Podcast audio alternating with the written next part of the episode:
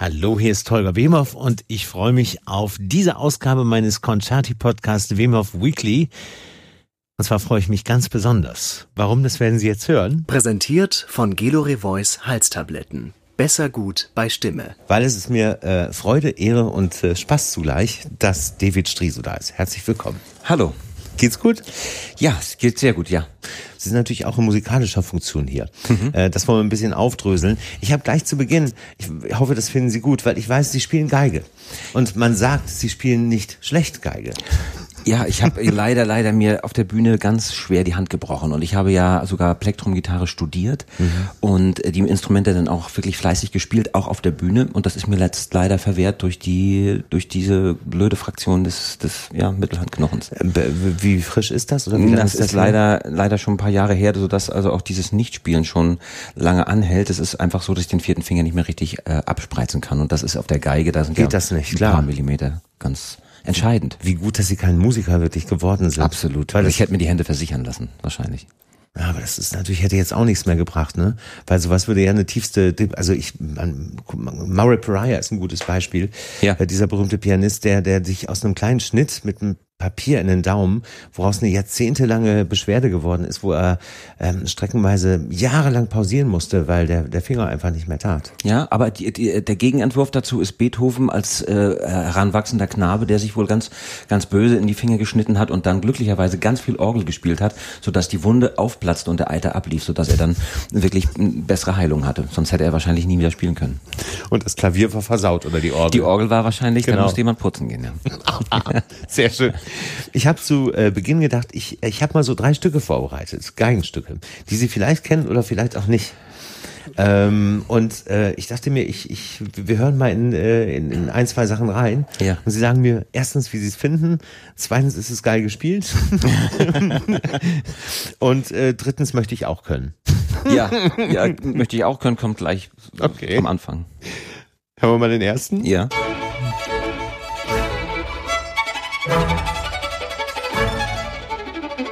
Paganini? Sehr gut.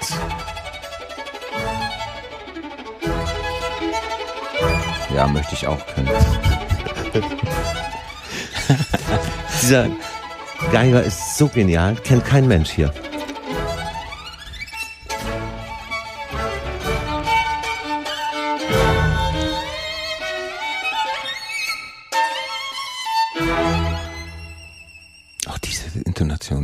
Sauberen Töne.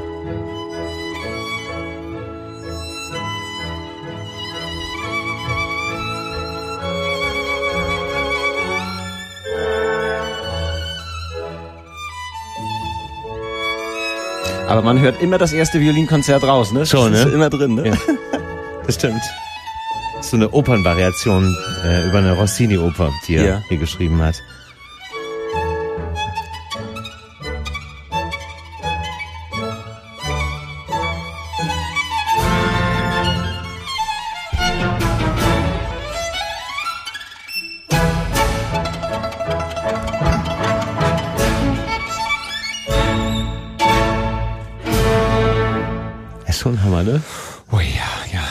Also äh, diese Paganini-Geschichten, äh, die gehen mir immer sehr unter die Haut, weil ich, weil ich einfach, weil ich technisch so unvorstellbar finde. Ja. Das ist so, als, als würde ich Santana auf der, auf der, auf, auf dem, auf, auf der Gitarre hören. Das schon. ist unglaublich. Ja. ja.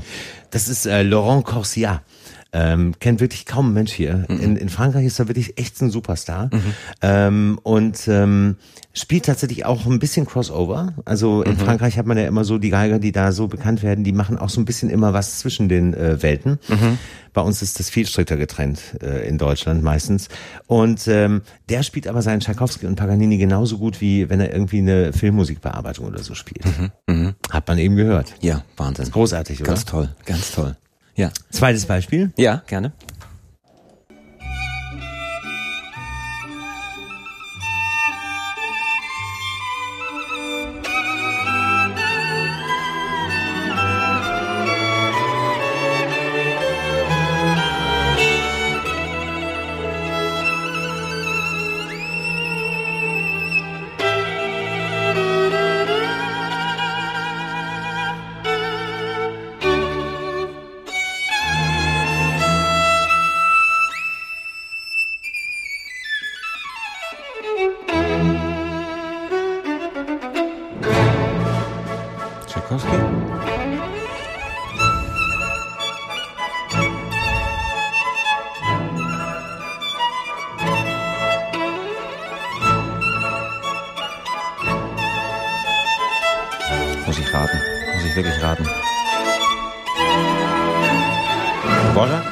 Schon mal ein geiler Ohrwurm, finde ich. Ja.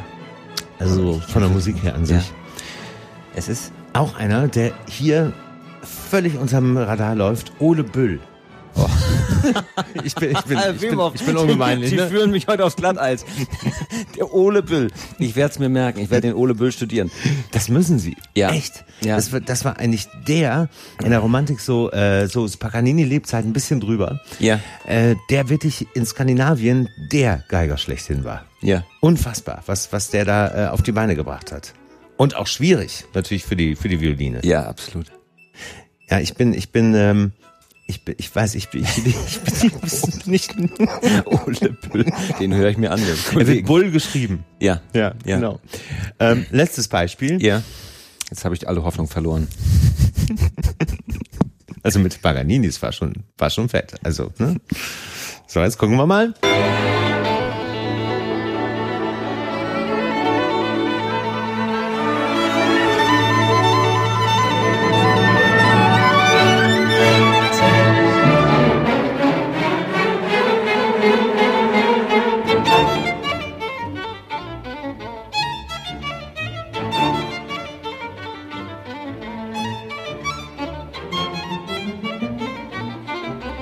Aber nicht von wem es ist. Ich kenne es tatsächlich. Diese Triolen.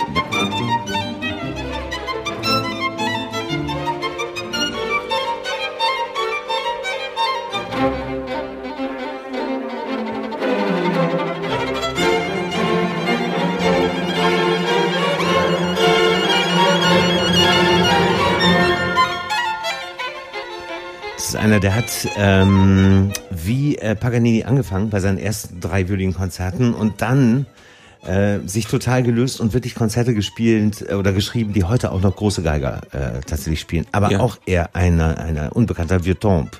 Henri Mhm. Virtompe. Oh, okay. Viertes Violinkonzert hier. Dann ist, ja. Dann ist mir das Konzert ein Begriff. Der Ja. Name sagt mir nichts. Ah, okay. Ist auch sein bekanntestes mit Ja. das vierte und das, das, das fünfte. Und das ist äh, Isaac Perlman. ja. Toller Von Geiger. mir hoch, hoch verehrte Ja. Isaac Perlman. Gab es einen Grund, ähm, warum Sie angefangen haben, äh, Geige zu studieren? Gab es einen Geiger, einen Ausschlag? War, hat irgendwas einen Ausschlag gegeben, Vorbild oder so? Ich habe mit sechs angefangen, äh, Geige zu spielen. Das war schon auf, auf Drängen äh, mütterlicherseits. Tatsächlich. Ja, ähm, äh, ich habe damit sechs angefangen. Ich habe dann leider das Üben und das, was dazugehört und der Fleiß und die Begabung, die waren, die waren eher mittelmäßig. Ich habe mich da wirklich freigespielt, als ich 14 war und endlich in der Band spielen konnte. Nach langen Überredungskünsten von Seiten meines Bruders, dass es dann also dazu kommen konnte, weil so ein Auftritt natürlich auch mit Feiern hinterher zu tun hatte und mit äh, Leute treffen und länger aufbleiben und und und. Das ist mit 14 ja nicht so einfach. Ähm, und dann habe ich das jahrelang getan, habe da mich richtig freigespielt und habe dann mit 18 nochmal jemanden getroffen, der an der Hans-Eisler Hochschule seinen pädagogischen Schein machen wollte. Der also Geige ge- studiert hat an der Hans-Eisler und da seinen pädagogischen Schein machen wollte und dafür einen, einen Schüler brauchte, einen Vorspielschüler. Und bei dem habe ich wirklich nochmal angefangen, Bogenhaltung, Geigenhaltung, Handhaltung und äh, Führung komplett neu zu lernen. Und das, das hat mir einiges leichter gemacht. Und da habe ich dann auf einmal ein, ein, ein, ein äh, Bach Violinkonzert spielen können. Auf einmal. Oder den zweiten Satz, den wir eben gehört haben auf Ja. dem Originalinstrument äh, von Mozarts Violinkonzert. Ähm, was hier gerade gesendet wurde, auch, auch, auch diesen langsamen zweiten, zweiten Satz konnte ich auf einmal äh, spielen. Und das waren für mich völlig neue Sphären vom Können und auch von dem Anspruch her, musikalisch das umsetzen zu können. Und das war dann, nachdem der dann also seinen Schein gemacht hatte, habe ich dann so weitergespielt und habe das dann auch für mich immer noch weiter geübt. Leider ist durch den Bruch der Hand alles den Berg runtergegangen. Aber trotzdem muss ja gerade, da waren Sie noch jung. Als, Da war als ich das dann 18, war. 19, Genau. Mhm. Da muss ja trotzdem irgendwann die Entscheidung wirklich auch für oder gegen Musik dann gefallen sein. Ja, das war schon, als ich äh, äh, mein Abitur machte, drei Jahre zwangsläufig, weil meine Lehrstelle kaputt ging durch die Wände. Glücklicherweise muss ich sagen, für mich auf jeden Fall bin ich da in der Für uns alle. Generation so ein, ein Gewinner. Das war das Goldschmied? Goldschmied, Ja. genau. Ich habe die Lehre nie angetreten. Nie antreten können. Aber ich habe dann drei Jahre Abitur gemacht. Diese drei Jahre habe ich äh, genutzt, um Klavier zu lernen, weil das Musikstudium natürlich ohne Klavier Musik. nicht ging. Ja. Und ich habe drei Jahre nur Tonleitern geübt, nur Tonleitern, hoch und runter. Der mein ehemaliger Musiklehrer leid, lieh mir sein Klavier und ich setzte mich ran und spielte nur Tonleitern. Und fürs Abitur habe ich nicht mehr so viel gemacht. Und dann konnte ich also Musik studieren, glücklicherweise Musikdeutsch in Kombination mhm. als Gymnasiallehrer und hatte meinen Lehrer dann mein mein Hauptfachlehrer Plektrumgitarre an der Hans Eisler in Berlin. Wie lange? Anderthalb Jahre. Und dann? Dann sagte mir also das, das ich, irgendwas irgendwo muss ja eine die Schnittstelle so, zum Schauspiel. Ne? Ein, irgendein Bruch muss ja, gekommen es kommt sein, der ja. Bruch und zwar musste ich zur Fahne, sagten wir damals. Also ich Zur musste, zu, Fahne? ich musste zur Bundeswehr, Zur Bundeswehr, sollte zur Bundeswehr okay. genau. Und da ich äh, äh, durch meinen Ab- Abgang 89, 90 äh, schon in der Lage war, nicht mehr zur NVA zu müssen, habe ich Mhm. mir das dann natürlich schenken können und konnte Zivildienst machen. Allerdings haben die es nicht verschoben. Ich musste dann hin und musste mein Studium unterbrechen. Da nützte auch eine Nachricht des Gründungsrektors äh, Professor Jochims nichts. Äh, ich musste dort äh, antreten und als ich dann wiederkommen sollte, sagte man mir, mein externer Lehrer wäre zu teuer. Also dieses Plektrum Gitarre spielen wäre ganz schön. Ich wäre aber der Einzige an der Hochschule, der diesen Lehrer extern besitzt, da in Berlin. Ich war in Rostock immer noch, müssen wir uns vorstellen. Und äh, bin immer am Wochenende hingefahren und ich, der war ihnen einfach zu teuer. Sie befanden sich in Gründung und und und jeder Cent wurde wurde gespart. Und dann sollte ich halt äh, klassische Gitarre äh, umlernen. Und da habe ich gesagt, nee. Also deswegen bin ich hier nicht angetreten. Ich guck mal, was es noch so mit Bühne gibt. Ich will nach Berlin. Und dann fiel meine Wahl aufs Schauspiel. Wenn ich es da nicht äh, geschafft hätte in Berlin, wenn ich es da wirklich nicht geschafft hätte an der Ernst Busch, hätte ich mich auch nirgendwo anders beworben. Ich wollte nach Berlin aus. Aber dann war das ja eine Verkettung von extrem, also auf den, auf den heutigen Tag bezogen sozusagen nur besten, glücklichsten Umständen. Muss ich sagen, auch die Entscheidungen waren die richtigen, Ja. immer noch. Auch nach 20 Jahren Berufserfahrung muss ich sagen, für mich äh, waren die Entscheidungen genau die richtigen, die ich getroffen habe. Glücklich damit. Absolut, Ja. bis heute. Und das Schöne ist ja, dass sie, dass sie auch aus ihrer Leidenschaft äh, äh, nicht nur keinen Hehl machen müssen, sondern äh, die richtig rauslassen dürfen, weil äh, sie haben ja einen, einen, einen wunderbaren Kollegen, äh, der, der gleichzeitig eben auch äh, Regisseur Ja. ist und und ähm, Ja. mit dem sie ja lange zusammen schon äh, arbeiten und und Podcasts machen und Ja. woraus jetzt sogar dieses Buch, wo großartige Buch entstanden Ja, ist. wir haben also wir haben uns irgendwie gefunden, wirklich am, beim Drehen auf Mhm. dem alten Schrottplatz in Halle. Es war nachts, es war es war es hat geregnet wie verrückt. Gefunden. Ich, gefunden haben wir uns. Er hat mich gefunden. Also im Film hat er mich gefunden. Mhm. Wir mussten dann manchmal Arm in Arm uns umarmend äh, äh, stehen bleiben, damit das Bild eingerichtet werden konnte.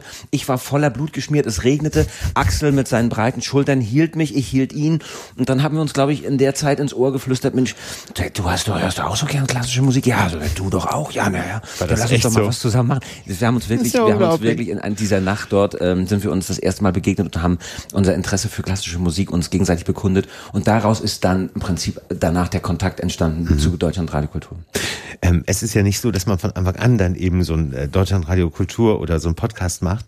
Ähm, haben, haben Sie sich dann erstmal privat getroffen und Musik zusammengehört auch? Oder wie, wie muss man sich Nein, das wir bei haben euch tatsächlich vorstellen? zuerst, wir, es gab das Angebot äh, vom, vom Radio, äh, uns, uns um ein Format zu kümmern Mhm. in, in, in dieser Form. Das haben wir dann äh, ein paar Mal gemacht oder zwei Jahre, um ganz genau zu sein. Und dann, und da- das muss man auch ganz genau unterscheiden, kam es eben zu dem Buch Mhm. äh, bei, bei Ulstein, die auf uns zukamen und sagten, wollt ihr nicht auch über euer Interesse mal bei uns was verlegen? Und Mhm. da haben wir gesagt, ja, wir nennen es Klassik, Klassik drastisch und wir nennen es Musikbekenntnisse zweier Nerds Genau. und äh, Lippenbekenntnisse und Musik Ja. äh, und da, da, daraus ist dieses Buch entstanden und ähm, jeder hat so seinen Text beigesteuert, jeder hat sich so ein bisschen separiert. Ich bin an die Ostsee gefahren, auf der einen Seite, Axel ist an, die Ostsee gefahren, auf der anderen Seite auch zeitversetzt und wir haben uns irgendwo eingeschlossen und haben ein paar Tage geschrieben und haben es Ulstein vorgelegt und die waren ganz begeistert. Und das dann zusammengebracht sozusagen. Und das dann zu einem. zusammengebracht Ja. zu einem. In der, und, und dazu ges- geskriptete Geschichten und, und Dialoge natürlich von uns. Ich habe das natürlich verschlungen. Ja, ja. ja. Ähm, ähm, als, als Fan von Ihnen, der, der dann sozusagen die, die Leidenschaft äh, nochmal viel besser aufsaugen konnte, die Sie da auch umtreibt. Ja. Ähm, muss aber in der Tat sagen, dass das als hör, hörbares Format äh, noch ein schöneres ist. Weil Ja, na klar. Es schreit förmlich danach, ähm, euch beide dann auch reden zu hören. Ja. Äh, wirklich das, das, das, das zu hören, wie, wie, wie, wie das da aus euch rau- rausplatzt und so weiter. Und Ja. äh, Ja. Nichtsdestoweniger ist es äh, für die Serie sozusagen, die ihr zusammen habt, eine wunderbare Begleitung. Ja, soll es auch sein. Ja. So soll es auch sein. Und es soll noch ein paar äh, persönliche Anekdoten und Geschichten dazu sein und äh, ein paar Erklärungen, wie es wie zustande kam, Ja. wie man Schauspieler wurde, was der erste Auftritt war und so. Ja. Das sind natürlich Sachen, die sind in einem fünf Minuten Podcast eben nicht zu erzählen. Ja. Und darum ist das so eine Art Ergänzung und es ist einfach eine Lektüre und äh, macht Spaß. Ähm, ich habe übrigens, äh, da waren wir noch gar nicht in Kontakt. Ich hatte mir das Buch ähm, bestellt. Ja. Ähm, gar nicht über ihrem, über den Presseverlag oder über, Ulstein, weil, weil ich hatte gar nicht den Gedanken, dass wir uns irgendwann mal treffen. Und dann, nachdem ich es bestellt hatte, das war da noch gar nicht draußen, haben sie auf einmal, jetzt sind wir nämlich beim, beim, beim Fan-Nerd-Dasein, haben sie auf einmal irgendein Bild bei mir auf Instagram geliked. Kann, Ja. Können Sie sich noch daran erinnern? Ja, ja, ja, klar, Dass ich klar. geschrieben hatte, dass Sie eins meiner Bilder liken, äh, ist allein schon der Grund hier bei Instagram zu sein. Das ist echt so. Wirklich. Ja, Und ja. jetzt sitzen wir hier, ist großartig. Ja, ist doch toll, oder? Ja, ja. Mein schöner wird's nicht. Schöner kann's nicht werden. Das ist richtig. Ähm, apropos schöner kann es nicht werden. Ähm, womit wir jetzt bei diesem unfassbar leidigen Thema sind, ähm, Ja. was da Corona heißt und, und Auch Pandemie. darüber sollten wir reden. Es ist, es ist ja nun mal da. Es ist ja nun mal nicht von der Hand zu weisen. Wie, wie ist das jetzt erstmal Ihre Arbeit betreffend? Äh, Sie haben es gerade schon angedeutet, ähm, äh, kurz, Sie waren zum Beispiel mitten in, äh, in, in einem Theaterstück waren Sie drin, als äh, Ja. Dicht gemacht wurde. Das war dann im März wahrscheinlich. In ne? mehreren Theaterstücken, ja. Wir haben also die Virginia Woolf mit der Maria Schrader äh, am, am Hamburger Schauspielhaus gespielt, den Ivanov, der war gerade raus.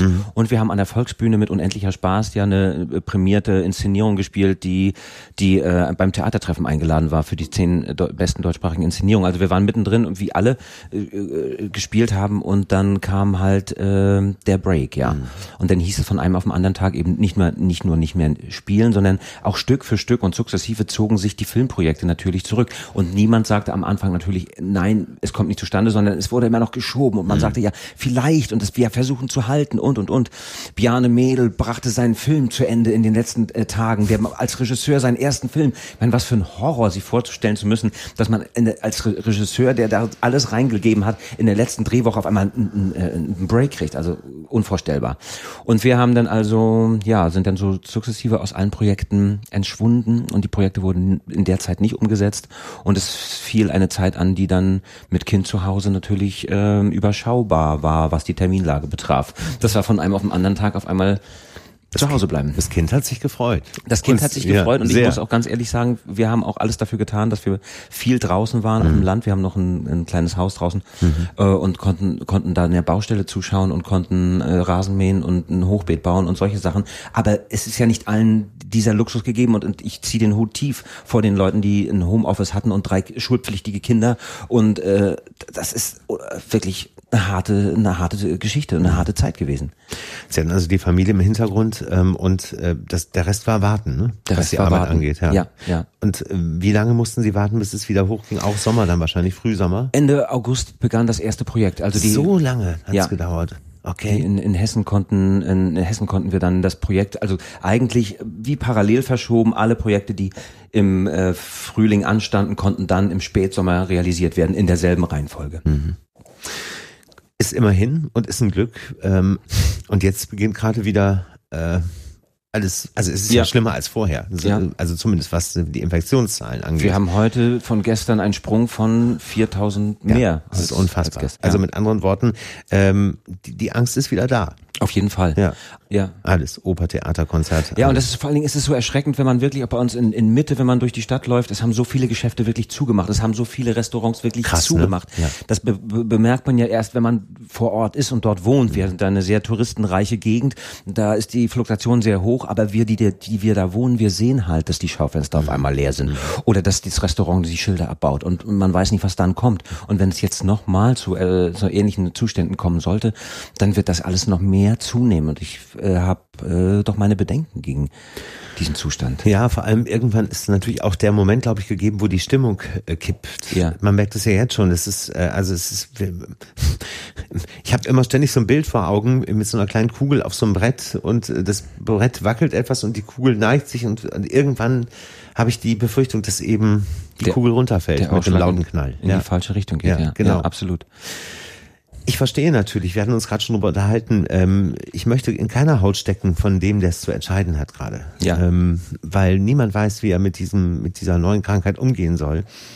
Ähm, aber es werden auf jeden Fall, es, wir werden nie wieder ein, ein Zurück, glaube ich, zum Normal haben. Davon bin ich mittlerweile überzeugt. Ja, das, äh, diese Zeitspanne, die, die baut sich nach hinten aus. Das war am Anfang noch überhaupt nicht so ja. zu überschauen und das hat sich jetzt Stück für Stück äh, manifestiert. Am Anfang, ich habe heute gerade mit, äh, mit einer Freundin gesprochen, am Anfang war das so, dass man sagte, na ja, das wird dann schon wieder werden und so. Das war im, im, im März ne? und äh, das ist jetzt, schiebt sich so nach hinten und so nach hinten und es wird nicht nur das nächste Jahr noch, noch davon betroffen sein, sondern die Zeit danach auch. Und es werden völlig neue Sichtweisen auf Dinge passieren mhm. und, und normal werden auch. Stecken Sie auch in irgend oder stecken Sie gerade wieder in irgendwelchen Filmprojekten, die laufen können, oder ist da ja, auch wieder ich, eine Störung? Ich, ich, stecke in, in einem in einem Projekt, was was umgesetzt wird, was was gedreht wird fürs ZDF, mhm. ähm, was äh, auch äh, mit mit dieser ganzen Geschichte zu kämpfen hat und natürlich ist der Großteil der Zeit im Kopf natürlich wird damit verbracht, sich darüber Gedanken zu machen, wie geht man damit um, wie geht man im Ernstfall damit um, was müssen wir für Sicherheitsvorkehrungen schaffen. Also die, der künstlerische Inhalt, auch als, als Schauspieler, als Regisseur, als Autor, sich mit dem Inhalt zu konfrontieren, ein Sechsteiler ist nicht so einfach. Das sind, da ist die Chronologie im, im Kopf zu behalten, da sind die Dialoge zu feilen, immer noch bis vor Drehbeginn. Und immer dieses Damoklesschwert des, der Infektion und der möglichen Infektion eines ganzen Sets, was wirklich eine Größenordnung hat, die ist spektakulär. Ähm, das, das, das hindert natürlich auch das, die, die Freiheit. Man ist ja wie behindert auch, weil man ständig das, das andere mitdenken muss, ja. Und das gilt für die künstlerischen Abteilungen genauso wie für die technischen Abteilungen. Das, mhm. das schränkt ein, das macht eng mhm. teilweise, ja. Ähm, heißt, das ist ein Film oder eine Serie oder ein Mehrteiler oder das was? Ist ein Mehrteiler, das okay. ist eine, eine, kleine Serie, eine sechsteilige Serie, mhm. genau, die fürs deutsche Fernsehen dort gedreht wird. Und ist geplant, ähm, nächstes Jahr in die Ausstrahlung wahrscheinlich zu genau, gehen, ne? Genau, ja. ja. Wie ist da jetzt der Stand? Stoppt oder läuft? Es gab schon, äh, es gab schon, äh, äh, ähm, äh, es gab schon den Drehstopp, es gab schon Infektionen in, in der technischen Abteilung mhm. und äh, es wurden, es wird dann das ganze Team durchgetestet und es wird dann nochmal getestet und es werden dann die Sicherheiten geschafft, geschaffen uh, ist natürlich immer ein Auge zu den anderen Produktions äh, äh, Schauplätzen und so weiter. Wird da, wird da, ist da irgendwas passiert, ist da irgendwas ausgebrochen? Werden noch da noch Drehgenehmigungen überhaupt äh, erteilt oder wie, wie, wie sind die Dinge deutschlandweit? Und da herrscht natürlich so eine akute mhm. Anspannung auch, ne? Ich war, ich war sehr erstaunt, wie es teilweise auch im öffentlichen Raum kurz nach den ersten Lockerungen mhm. wieder äh, zur Sache ging. Äh, die, die Bürgersteige sind schmal und der Verkehr fließt äh, parallel und man begegnet sich und eigentlich waren sofort die Abstände wieder null und, mhm. und der Park war wieder voll. Mhm. Und, und wie es äh, in dieser Situation, wie es jetzt ist, ist doch äh, zum großen Teil auch nach 18, 19 Uhr sich dann so Menschentrauben von 50, 60 Leuten wiederfinden, jungen Leuten.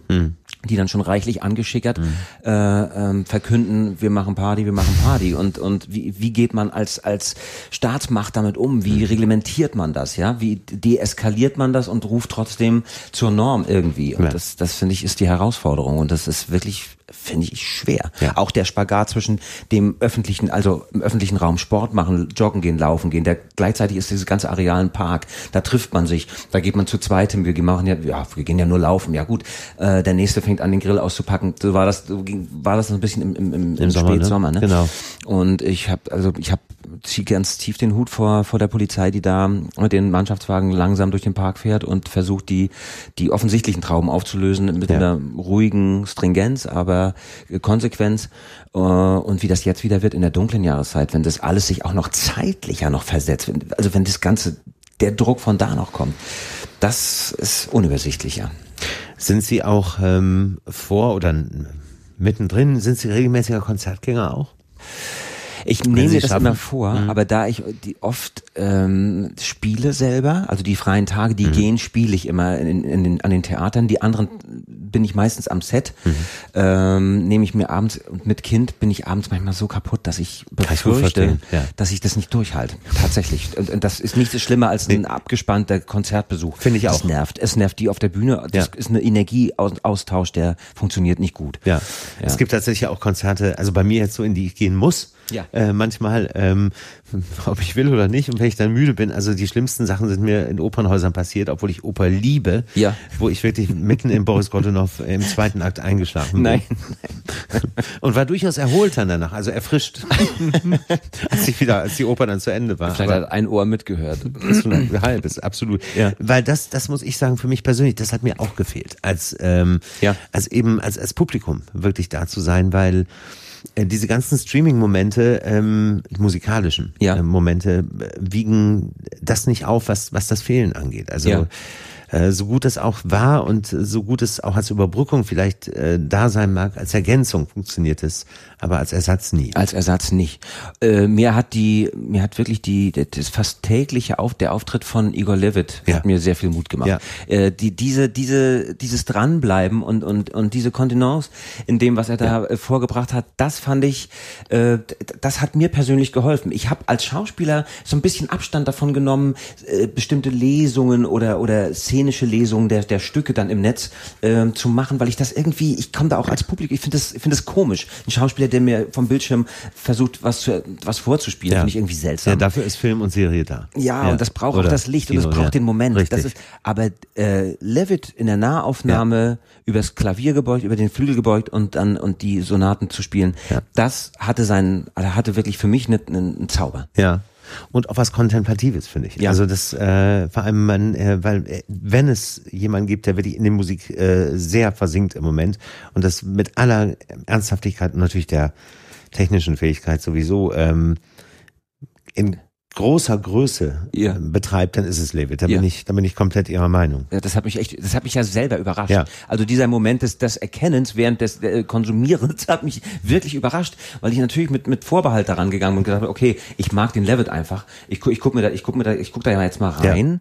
Und dann hat mich das so in den Bann gezogen, dass ich dachte, ja, das ist jetzt noch mehr als eine Scheibe Mhm. in den in die Anlage einlegen. Das ist einfach ganz toll. Ja. Das war, das war das, was ich als Überbrückung gesagt hatte. Das hat wirklich auch geholfen. Es gab bestimmte Sachen, die auch geholfen haben. Das Ja. stimmt. Leider muss ich sagen, mein, mein Berufszweig, äh, die, die, muss ich den rausnehmen. Ich finde, das entzaubert sich über einen über einen Monitor einfach zu sehr. Absolut. Das ist nicht mal nicht mal Theater gucken auf als Aufzeichnung, äh, was, kann dann was ich sogar immer schon schwierig werden, finde, ne? sondern das Ja. wird dann wirklich oftmals schwierig. Ja. Schwierig. ähm, ich würde gerne noch wissen, es ähm, einmal noch zur Musik zurück. Es gibt, äh, wenn ich das richtig aus Ihrem Buch rausgelesen und gehört habe, es gibt so ein Konzert, ähm, Violinkonzert, was was Sie Ja, für alle anderen stehen lassen würden. Mendelssohn, ne? Ja, ich muss ganz ehrlich sagen, durch die Beschäftigung mit Axel, äh, einige Sachen äh, kommen, ploppen ja auch neu auf. Mhm. Man ist ja nicht beschlagen, man ist ja kein Musikwissenschaftler und hat sich jetzt aufgrund einer Leidenschaft in ein Metier geschmissen, äh, was ja das Dasein einfach nur bereichert. Ja. Also äh, ich kann nicht davon reden, dass ich, dass ich von irgendwas äh, tiefgründige Ahnung habe, Ja. Mhm. aber ich bin sehr, sehr berührt von diesem Violinkonzert von Mendelssohn und von Mendelssohn generell. Der, der ist mir äh, aufgegangen, der hat sich mir erschlossen über die Arbeit äh, am Podcast und am Buch Mhm. und am Austausch äh, mit dem mit dem Partner. Das ist einfach ganz ganz ganz ganz toll und diese tragischen Biografien, die dahinter stecken, interessieren mich als Schauspieler natürlich noch mal dreifach so so sehr, weil ich sage, wie kann jemand mit 36 sterben und so ein Werk hinterlassen? So, ja, das, Das geht mir so. Ich habe ich hab mein Pendant. Ihr also Ihr Mendelssohn ist mein Schubert. Der hat zwar leider kein Violinkonzert geschrieben, also nicht wirklich so so kleine Geschichten sind das nur, aber was der so für Klavier angerichtet hat oder im Lied, ja. ähm, das das kommt ihm ähnlich und äh, der ist ja noch früher gestorben und Ja. äh, das ist ähnlich tragisch und er hat dann auch so ein richtig beschissenes Leben. Im Ja. Gegensatz zu Mendelssohn, der im Prinzip ein glückliches Leben hatte. Ja, richtig. Finanziell abgesichert und in einer guten Familie Von klein auf an, Ja. natürlich hochbegabt, aber von klein auf an eben gefördert und gelassen und, Ja. und äh, das muss, das muss ein Traum gewesen sein, Ja. diese Kindheit. Aber es ist auf jeden Fall ein Stück, äh, wo sie sich nicht satt hören können. Ne? Das ist ein Stück, wo ich, äh, wenn ich manchmal aus der Volksbühne nach Hause gehe und habe vier Stunden Forster Wallace gespielt und all die kaputten Typen, die dahinter stecken und äh, Drogenabhängige und habe eine Katze erschlagen und, äh, Gott, ja. und also wirklich bin wirklich durch den Wind und dann, dann ich, wir wohnen da so mit bodentiefen Fenstern, dann setze ich mich in die Küche, setze mir den Kopfhörer auf, guck auf die Straße, auf der das Leben tobt nachts um elf noch normalerweise, wenn es nicht gerade Lockdown gibt und höre mir dieses Violinkonzert nochmal an, bevor ich ins Bett gehe, weil es einfach, weil es einfach nur schön ist. Klasse, dass Sie sagen. Ähm, schön ist ja immer so ein Begriff, der, der, der manchmal, ähm, wo, wo manche auch Kritiker die Nase rümpfen. Also Ja. fragt dich ein Kritiker, na, wie fandst du die Premiere? Und ich sag schön, rennt er weg. Und Ja. er denkt irgendwie, das ist das undifferenzierteste überhaupt. Ja, aber es ist, Aber deswegen bin ich so, ich, ich empfinde das total auch so. Wenn mir wirklich was gefällt und es gut tut, dann ist es einfach schön. Ja.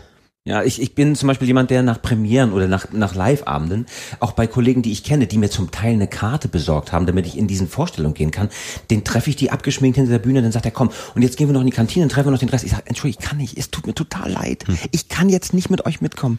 Ich bin jetzt äh, voll, ich bin out, ich bin, muss nach Hause gehen, tut mir leid. Und das wird manchmal dann als, als naja, dem wird es wahrscheinlich nicht gefallen haben und der mag es uns nicht sagen. Nein, im Gegenteil, es ist einfach, man ist, man dann ist so voll, voll. dass man einfach nur noch sagen möchte, es war schön oder es war gut, es hat mir gefallen, aber jetzt muss ich mal einen Augenblick alleine sein. Und so ging mir das mit einem Monolog von Samuel Finzi in einem Akademietheater, so kommt ein Pferd in die Bar, so eine unglaublich toller Monolog vom Duschan gemacht.